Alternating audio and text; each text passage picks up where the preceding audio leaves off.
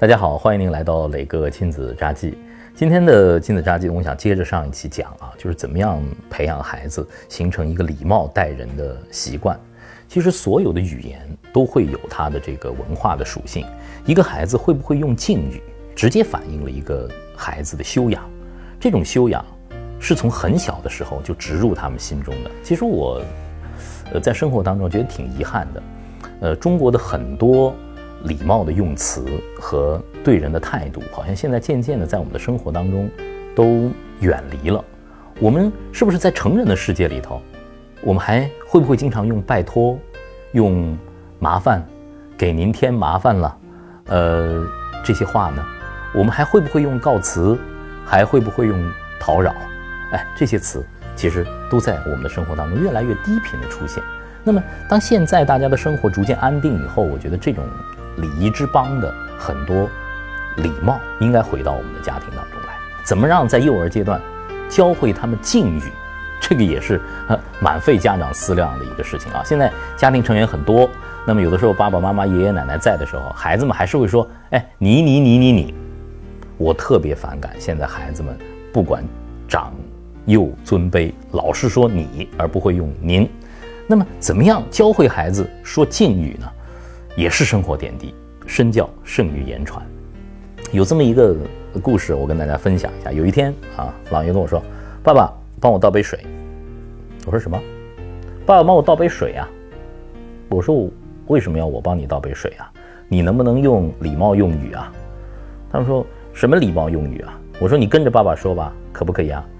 能不能麻烦您老人家的大驾帮我们俩？”倒两杯小小的白开水呢？谢谢您，拜托您。我说了一大段这样的很繁荣的这种礼貌用语啊。两个孩子跟着我像玩游戏一样玩玩。我说这好玩吗？他们说好玩。我说其实你要叫爸爸去帮你倒杯水很简单，不用说那么复杂，就说爸爸，请您帮我们倒杯水，可以吗？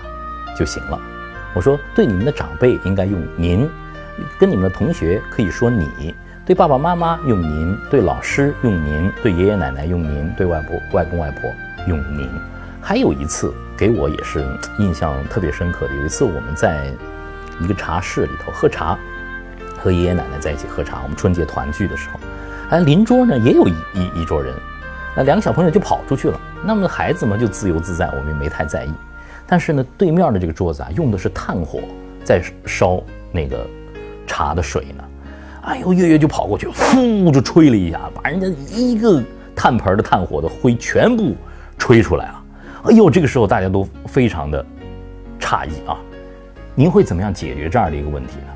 我觉得我很狼狈啊！我作为爸爸妈妈，我赶快把朗朗月月都叫到身边，我说：“赶快跟呃叔叔阿姨赔礼道歉，说对不起。”他们说对不起，然后说：“你看看这个炭火里的炭盆是非常非常危险的，有可能会烫到别人。”你给别人添麻烦了，我们能不能和跟爸爸一起跟大跟帮叔叔阿姨一起收拾一下？我把两餐巾纸给他们，然后呢一起收拾。收拾完了之后，对叔叔阿姨说对不起。然后那两位叔叔阿姨也非常非常好，他们陪着我完成了这样的一个教育的过程，获得了谅解，并且和朗月拥抱击掌。我觉得那一天对朗月最大的一个启发，就是我通过。自己的懂礼貌、赔礼道歉，获得别人的谅解，也获得别人的鼓励。在这样的生活的场景当中，我们千万不要错过，好不好？爸爸妈妈们，生活的点滴，您怎么样对人，孩子会学习怎么样对人。家庭生活可能是孩子们学会礼貌待人、善待他人最好的课堂。我也期待更多的爸爸妈妈把您陪伴孩子学会礼貌用语，学会。礼貌待人的小故事，告诉我们，磊哥，期待着您的留言，我们下次见。